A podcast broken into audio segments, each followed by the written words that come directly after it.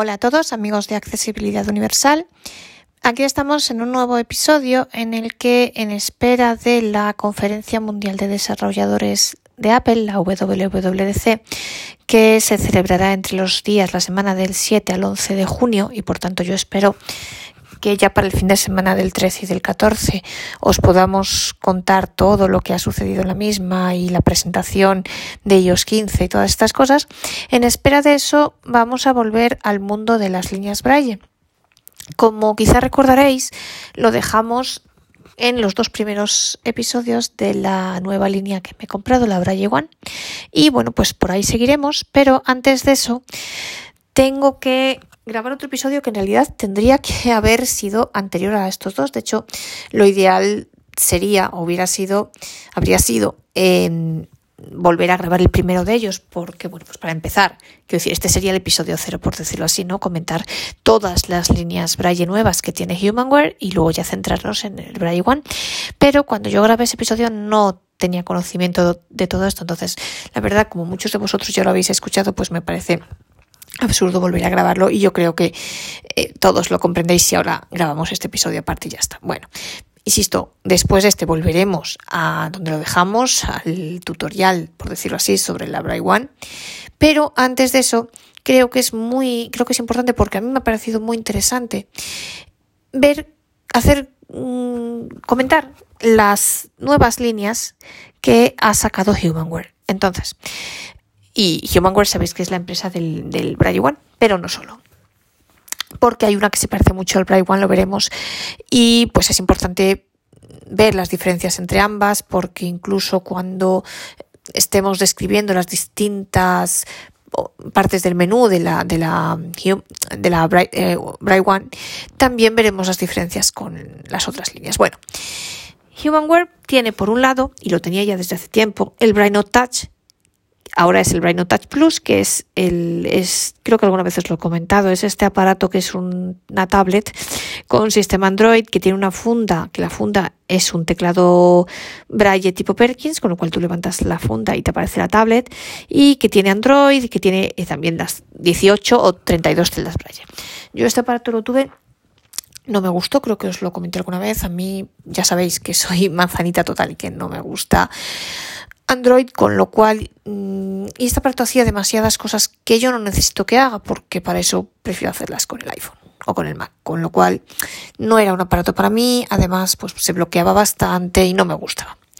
Pero sí hay una cosa de este que viene para las demás líneas, que, se ha introducido también las demás líneas Braille. Bueno, entonces tiene este aparato, el Braille Touch, y luego mm, tenía antiguamente las llamadas líneas Bryant, que no tenían teclado Perkins, sino que eran simple y llanamente líneas Braille.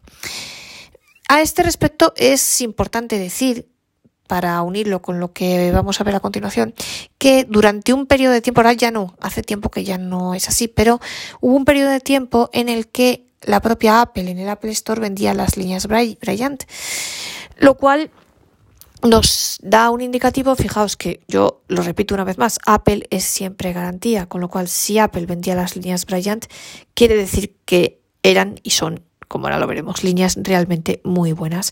El Braille es fenomenal y, y os digo, yo con el Braille One estoy encantada y probablemente pues sean las líneas en el bueno, ahora ya bastante bien, ahora únicamente el Mac no lo, no lo reconoce como USB, pero supongo que en el futuro lo harán, con lo cual, pues bueno, líneas con gran compatibilidad con Apple.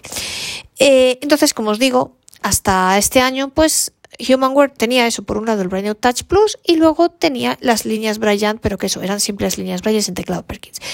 ¿Qué pasa? Se han dado cuenta de que el teclado Perkins para la mayoría de los usuarios es importante y entonces han sacado una nueva serie, han sustituido, por decirlo así, las líneas Bryant por una nueva serie que son las llamadas Bryant BIX. BI de Braille Input, de introducir texto en Braille, precisamente porque tiene el teclado Perkins X y luego hay dos modelos, la 20 y la 40. Bueno, antes de esto también han sacado, perdonad, un aparato nuevo que es el Mantis, que es un aparato que es un teclado QWERTY con línea Braille, es como una especie de medio ordenador, tiene JAWS, tiene Windows y demás. Eh, aquí no vamos, yo personalmente, lo sabéis, no es mi tipo de aparato, primero porque no me gusta Windows, como sabéis, y segundo porque para utilizar un teclado QWERTY prefiero el ordenador, la verdad, y prefiero conectar si lo necesito que no suelo, pero bueno, prefiero conectar la línea Braille al ordenador. Entonces, pues eso, tenemos tres cosas, el Braille Touch, el Mantis y las nuevas líneas Bryant. Y de las nuevas líneas Bryant hay dos tipos y una de ellas luego se divide a su vez en otras dos. Tenemos por un lado la Bryant BI X20 y la BI X40. La diferencia, como su nombre indica, es que una tiene 20 celdas y la otra tiene 40. Pero, ¿qué pasa con la de 20? Que a su vez le salen dos hijos de, bajo coste, por decirlo así, que es la Chameleon en los Estados Unidos y el Bright One en el resto del mundo. ¿Cuál es la diferencia? Bueno, la, mm, realmente es como una Bryant X20 de bajo coste. O sea, la diferencia entre el Bright One, bueno, primero, entre la Bright One y la Chameleon, simplemente la diferencia es que la Chameleon Ahí también ha participado la American Printing House y es la línea que se vende, que PH vende en los Estados Unidos. Se ha hecho esta línea para los Estados Unidos y en cambio la Bradley One realmente es casi la misma línea. Probablemente no sean idénticas entre sí. No sé si entre la Camille y la Bradley One habrá alguna diferencia. Probablemente sí porque es lo que haga la PH, que también controla un poco la Camilo, ¿no? Es una línea fabricada por Humanware, pero bueno, la vende a PH y a PH también crea, ha creado algunas cosas para ella, ¿no? En cambio, la Bright One es pura de Humanware y es, por decirlo así, la línea de bajo coste, es la, la de bajo coste. Entonces, de hecho, os digo, en España la diferencia son 500 euros. Entonces, ¿cuál es la diferencia entre ambas? Pues por ahora, mm, yo diría que la, vamos a ver, la Braille One está más orientada hacia la escritura y lectura normal de textos y la Bryant tiene más funciones de lectura. Y la más importante de todas por em, a día de hoy, por ahora, quiero decir, esto en el futuro podrán cambiar. Yo tengo la sensación como que van a desarrollar más la Bryant, más que la One, sinceramente. La One es como más básica, os, os digo, hay 500 euros de diferencia. Em, que serán pues como 600 dólares por ahí. Pero bueno, em, entonces, la, mm, la diferencia fundamental a día de hoy es que la Bryant permite leer archivos en formato PDF y la Braille One no. Yo he preguntado si la Braille One los leerá en el futuro y más o menos me han venido a decir como que no. No sé si será así o no, pero la idea yo creo que es por ahora me han venido a decir como que no. No sé si en el futuro cambiarán de opinión o qué. Eh, a día de hoy es así. ¿Qué pasa con los PDF? ¿Qué hace la Bryant con los PDF? Bueno, esto es lo que quiero ver, pero la idea es que los convierte, tú abres un PDF y te lo convierte en TXT. Y luego tú ya una vez que está en TXT, pues puedes guardarlo y hacer con él lo que quieras. Em, otra diferencia es el lector. Eh, en la One se llama lector de libros y en la eh, Bryant se llama Victor Reader que sirve también para leer cualquier tipo de libros. Y otra diferencia en la lectura es que la Braille o yo por lo menos si lo tiene, no he conseguido encontrarlo, creo que no tiene la posibilidad de abrir un archivo en modo solo lectura. Y en cambio la Braille sí puedes abrir un libro en modo solo lectura o en modo escritura. Sabéis que ambas tienen una limitación en escritura de tamaño de 2 megabytes, tanto para archivos en TXT como en Word. Entonces, ¿cuál es la diferencia aquí? Pues que si tú le metes un archivo de más de 2 mega, de más de 2 megas en Word, eh, la Bryant te dice que es muy largo si quieres escribir, pero sí que te deja abrirlo en modo solo lectura. El Braille One, pues no sé lo que pasa porque, mm, o sea, 2 megas es muchísimo, os digo. Mira, ponían el ejemplo de Harry Potter. Eh, Harry Potter, que fijaos que es un libro eh, muy grande, pues, o Harry Potter perdonad, bueno, ya es la, es un libro muy grande y eh, cabe perfectamente. No sé cuánto será ese libro en, bueno, en TXT, pero, pero no llega a los 2 megas. Es el ejemplo que ponía la propia Humanware, ¿no? Y también hay alguna pequeña diferencia que en la colocación de las opciones del menú, porque en la Bryant está primero la opción terminal, que veremos que es la que sirve para conectar la línea tanto al iPhone como al ordenador. Y en, la Braille One está primero el editor de textos, por ejemplo. Eh, la Braille One tiene una opción, la perdón, la Bryant tiene una opción del menú, valga la redundancia, que se llama opciones, y en la Braille One se llama ajustes. Pero bueno, son pequeñas diferencias. Básicamente, o sea, físicamente las líneas son idénticas. Aquí os aconsejo, si no lo habéis escuchado ya o si queréis refrescar lo que escuchéis el episodio, yo creo que es el, pues, el primero o el segundo, la verdad que ya no me acuerdo, de los que he hecho hasta ahora sobre el Braille One. Y os digo, por fuera físicamente son idénticas. La limitación de textos también es la misma y una cosa muy importante, el programa que utilizan. Yo os decía, utiliza una cosa que se llama Keysoft Lite. ¿Qué es esto? Keysoft es el programa que ha inventado Humanware para la lectura y la escritura de, textos. Y es el que tiene también el Brain Touch. ¿Qué pasa? El Brain Touch tiene el Keysoft completo. Y a mí la verdad, mm, pues bueno, se me bloqueaba bastante y no me gusta y tal. En cambio, ¿qué ha pasado con la Bryant? Han creado una versión llamada Lite, una versión más pequeñita, más ligera. Y esta funciona de maravilla. ¿Cuál creo yo que es la diferencia? Pero esto es una opinión totalmente mía. Esto tomadlo como una opinión personal. No tengo ningún viso de que sea verdad o no. Esto es lo que yo pienso. El Keysoft completo también permitía crear archivos en Word. Entonces, al igual, igual, al crear archivos en Word, pues hacía que pesase demasiado y que se bloquease. En cambio, la Bryant, todos los archivos que tú escribes te los guarda en TXT por defecto y por y además y solo puedo guardarlos en TXT. Los que tú escribes, leer, ya sabéis que lee Word, leer, lee RTF, TXT, BRF y todos los formatos. O sea, bueno, todos los formatos. Eso, Word, RTF, TXT y BRF. Y la Bryant además lee PDF. Ahora con la última actualización. Entonces, claro, al guardar en TXT y tú estar escribiendo en TXT, pues funciona mucho mejor. Yo creo que la diferencia es esa. Pero os digo, el Keysoft Lite, que es el que tienen tanto el Braille One como la Bryant, la One, perdón, como la Bryant, las dos funcionan muy bien. Eh, y otra cosa más de la última actualización, tanto de la One como de la Bryant, ya está en español. Yo os dije en los episodios anteriores de la One, os decía que estaba en inglés, que no sabía si algún día estaría en español. Ya está en español, con lo cual eh, todos los menús están en español, así que desde ese punto de vista no tengáis ningún problema porque vais a entender todo perfectamente. Eh, vamos a ver que el nivel de inglés necesario para entender los menús no era nada del otro mundo, pero bueno, ya está en español, con lo cual mejor. Mi impresión personal, yo os digo, yo ahora ya puedo hablar con un poquito más de conocimiento de causa porque ya ha pasado un poco de tiempo desde que grabamos los otros dos episodios anteriores y ahora ya os comento, estoy encantadísima con el. Estoy muy contenta las teclas son muy buenas, son fenomenales, se escriben muy bien, no se bloquea, el braille es muy bueno, los puntos, eh, es el mismo braille de hecho que tenía Baum, que a todo el mundo siempre le ha gustado mucho y es, es muy bueno. Y estoy encantada con la línea, sinceramente. Eh, para mí es muy importante que tenga cursores routing y que permite leer archivos en Word. Y fijaos hasta qué punto estoy encantada que yo quiero ver, me la va a enseñar una persona que la tiene aquí en Madrid, la Bryant, eh, pero si funciona bien el tema de los PDFs, quiero ver, porque en teoría sí que lee todo tipo de PDFs.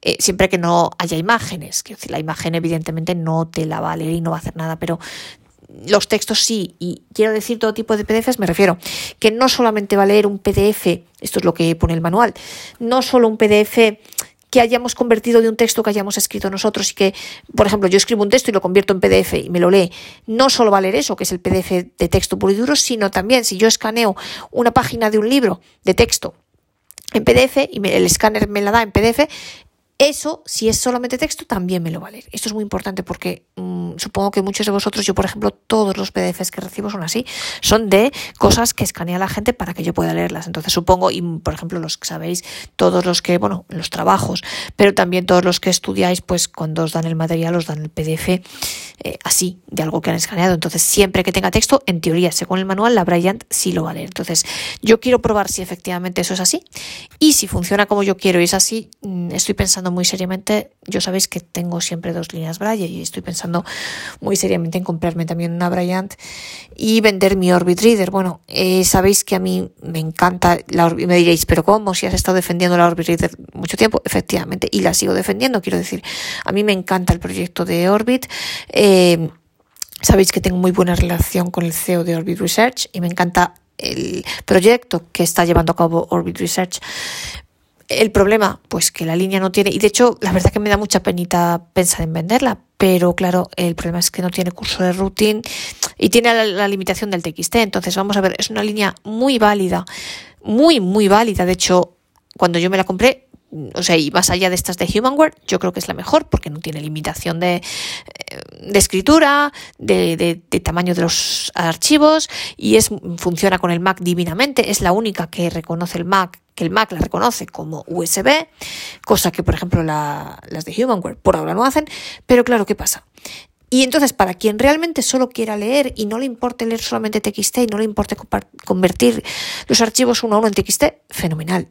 O para quien tenga un presupuesto limitado. Quiero deciros que estas líneas cuestan, o sea, la Bryant ya sí misma, en sí misma cuesta el doble que la Orbit. Y la Bryant pues todavía más, ¿no? Entonces, realmente es muy útil para mucha gente y para quien no le solamente quiera leer, pues de sobra, le vale de sobra. En mi caso, yo los cursos de routine para mí son muy importantes, estoy muy acostumbrada a ellos y pues, son casi imprescindibles, ¿no? Y el poder leer en archivos en Word, pues también. Y si ahora tengo la posibilidad y la oportunidad de leer en PDF, pues, pues más vale quizá tener dos líneas buenas, ¿no? Por si se te estropea una, pues que no te modifique tus costumbres y tu manera de hacer las cosas, ¿no? Y de trabajar con la línea. Pero bueno, esta es una cosa que, eso, antes quiero verla para ver si funciona así, pero que os digo, son líneas muy buenas. Estas de Humanware, yo diría que ahora la verdad son las mejores que hay. Y la calidad-precio creo que está muy bien. Mirad, aquí en España os hablo del precio de España porque es el que conozco. Eh, la Bryant son 1.400 euros más o menos y la Bryant son 1.900, incluido ya el IVA. Para los amigos de América Latina. En América Latina Humanware tiene un distribuidor que está en Panamá, con lo cual si a alguien le interesa avisadme porque yo tengo la dirección y puedo darosla. Eh, Humanware eh, no permite, o sea, vosotros y diréis, bueno, ¿y, ¿y, cómo tiene un distribuidor en Panamá para toda América Latina? Pues no sé por qué es, pero es así. Y de hecho no permite, porque yo para alguna persona me ha pedido, me ha preguntado y tal, mm, ellos no permiten que la venta la haga otro distribuidor distinto. Es decir, no permiten a una persona de América Latina comprarse la línea en España, a menos de que eso la compre una persona de España en su nombre y tal. Tiene que ser su propio distribuidor de América Latina. Yo, por ejemplo, si estoy en España, no me puedo comprar la línea en un distribuidor italiano de Humanware porque no me la vende porque tengo que ir al distribuidor español. Esto, bueno, a mí, y, y de hecho la propia Humanware, ellos no te la venden ellos mismos, tienes que ir a tu distribuidor. A mí esto, la verdad, no me parece. Y bueno, si no hay distribuidor en tu país, entonces sí. O en tu zona. En este caso, yo no sé por qué eh, tienen un solo distribuidor para toda América Latina. No entiendo cómo esta persona luego manda las cosas desde Panamá al resto de países, pero es así. Eh, o sea, no lo entiendo, me refiero porque yo no lo sé. O sea, no, no es que no lo entienda, perdón, lo ignoro pero, pero seguro que lo hace muy bien. Y bueno, y aquí en España, pues la vende Tenios y ya sabéis, los que conozcáis a Celia, pues sabéis que es encantadora. Eh, y muy servicial y que hace todo fenomenal, la verdad. Eh, otra cosa importante, ya para terminar, entonces, bueno, pues en los siguientes podcasts, como os digo, yo por ahora voy a ir, voy a seguir haciendo el tutorial respecto a la Braille One, a la Braille One y mm, iremos viendo poco a poco, en la medida en la que vayan apareciendo, las diferencias con la Bryant. Y si algún día me compro la Bryant, como es mi intención, pues ya veremos el tema de los PDFs, ya demostraremos cómo se hace y demás. Em, bueno, sobre consejo, pues depende de lo que os queráis gastar, quiero decir, es eso, son 500 euros de diferencia, pues depende. Dicen que en septiembre le van a poner audio, Creo que a las dos, a mí personalmente es una cosa que no me interesa porque yo nunca utilizo el audio en las líneas Braille, de hecho las que lo han tenido lo he tenido siempre apagado, pero bueno, mm, pues a quien le interese pues es así. No sé si, por ejemplo, el lector de libros que la, la, Braille, la Braillant pueda leer Daisy y la Braille One no, esto no lo sé. No lo sé, eso lo veremos cuando activen el audio. Por ahora os digo, la única diferencia, la diferencia fundamental es los PDFs y el tema del nombre del lector de libros. Eh, luego hay otra diferencia para los amigos que estéis en Estados Unidos. Creo que la Braille One no permite leer con el, el bar la, Biblioteca de Estados Unidos y el, otra, el NFB News, me parece que se llama. Mm, pero bueno, esto vale solo para Estados Unidos, porque al final, pues los que estamos fuera, tanto en Europa como en América Latina, yo no sé si en el Reino Unido eh, funciona el FB News este, no lo sé. Pero para los que, quiero decir, aparte de, en su caso, el Reino Unido, que no lo sé, para, que sé que también tenemos ahí oyentes, un saludo a todos, eh, para el resto de Europa y para el resto de países, pues yo creo que, mm, bueno, esto funciona, o sea, no, es, no está disponible, ¿no? Eh, el bar no está disponible solamente es para ciudadanos estadounidenses, con lo cual, eh, bueno, pues si vivís fuera y sois americanos, sí, pero si no, no. Y entonces la única diferencia, pues básicamente es el nombre del lector de libros y el tema de los PDFs. Y el, yo no sé si el, bueno, el Bluetooth y el Wi-Fi, mm, también creo que la del Bryant es un poquito mejor. Pero os digo, no me hagáis mucho caso porque de esto no tengo la certeza absoluta, pero creo que es así. Dicho esto, mm, dos apuntes para terminar, porque, bueno, de dos descubrimientos que he hecho en estas últimas dos semanas y que quería compartir con vosotros, porque a aquellas personas que dominéis bastante el inglés, creo que os puede resultar muy interesante. A los demás no os preocupéis porque todo lo que se diga en estos foros que pueda ser interesante lo comentaremos aquí, pero para los que tengáis un buen dominio del inglés y os apetezca, os comento. Hay un podcast muy interesante que se llama Braillecast, escrito así, Braillecast, que me parece súper interesante, la verdad. Y, eh, y luego está patrocinado este podcast por la eh, Foundation, la fundación del Braille, que fue creada a principios de 2020 y que es también fantástica, que además tiene un foro de discusión, una lista de discusión. Es todo en inglés, con lo cual, eh, bueno, Braillist eh, Foundation es Braillist, de letreo, B de Bolonia, R de Roma, A de Alemania y de Italia, E de llave, eh, Braille, E de España, no, perdón, eh, y de Italia, S de Sevilla, T de Toledo, S de Sevilla, Foundation, Fundación. Eh, y entonces la, bueno, la página es Braillist, terminado, ojo, STS, no os olvidéis de la S final, punto org. Entonces, ahí lo veis. Y el podcast se llama Braillecast. Entonces, los que entendáis bien inglés, yo os los recomiendo porque es genial, la verdad. Y los que no, pues no os preocupéis porque, como os digo, el contenido interesante que aparezca por allí, pues os lo iremos comentando. Me parece, este tema, esta fundación nació en el Reino Unido, me parece muy importante. Eh, yo desde aquí, si alguien me escucha mmm, del equipo de esta fundación, quiero darles mi más grande enhorabuena porque me parece fundamental. Es una fundación cuyo objetivo es la promoción del braille y me parece una iniciativa genial y además eh, permiten participar en las en, bueno en los podcasts y a través de Zoom y tal. Es muy muy interesante. Yo todavía no lo he hecho. Además tienen otro tipo de actividades, tienen un club de lectura, tienen otro día de pues de charla tipo mm, charla entre todos, ¿no? Algo así. Yo nunca he participado todavía, pero espero hacerlo porque me parece una iniciativa realmente muy interesante. Y bueno, esto es lo que quería contaros por hoy. Espero que os resulte interesante porque mmm, para quien esté buscando la línea Braille, yo sinceramente a día de hoy, y mirad que me he estudiado el mercado un montón, creo que estas Braille a mí son las que más me satisfacen por mis necesidades y por mis exigencias de cursores routing y de eh, poder tener, meter dirección de archivos en formato Word o en formato RTF. Eh, y además, insisto, tened en cuenta de que esta es el tipo de líneas que en su día escogió Apple para venderlas incluso en el Apple Store, con lo cual esto ya esto me da una seguridad, una sensación de garantía y bueno, y también decir que el, el soporte técnico de Humanware es en inglés, pero eh, funciona muy bien. Y también tienen eh, la propia, eh, se me había olvidado comentaros, las líneas Bryant B y X, tanto la 20 como la 40, hay una lista de discusión en inglés específica, dedicada específicamente a estas líneas, con lo cual, pues es muy interesante. Humanware hacen también webinars, webinars mmm, para demostrar determinadas funciones de las líneas y tal.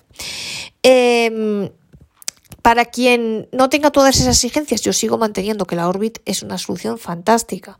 Eh, por precio, por prestaciones, ojo, está muy bien. No estoy. Eh, no voy a lo último que me cuentan. O sea, a mí el proyecto de Orbit me encanta, el servicio técnico, el soporte técnico de Orbit funciona divinamente. A mí me llegaron a contestar un día hasta en Nochevieja e incluso me llamaron desde la India para ayudarme a actualizar la línea. O sea, está bien fantástico.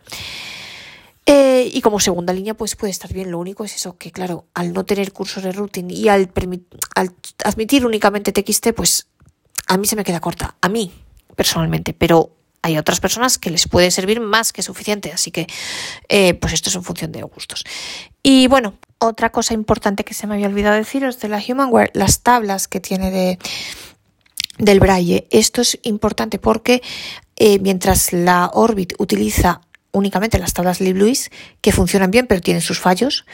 Eh, la Orbit permite además, en yo diría todos los idiomas, o casi todos, utilizar las tablas Duxbury, que son mejores. Mm, de hecho, las LibLouis sabéis que son tablas gratuitas, open source, bueno, sí, gratuitas y open source y tal, open source, eh, creadas de manera voluntaria y todas estas cosas.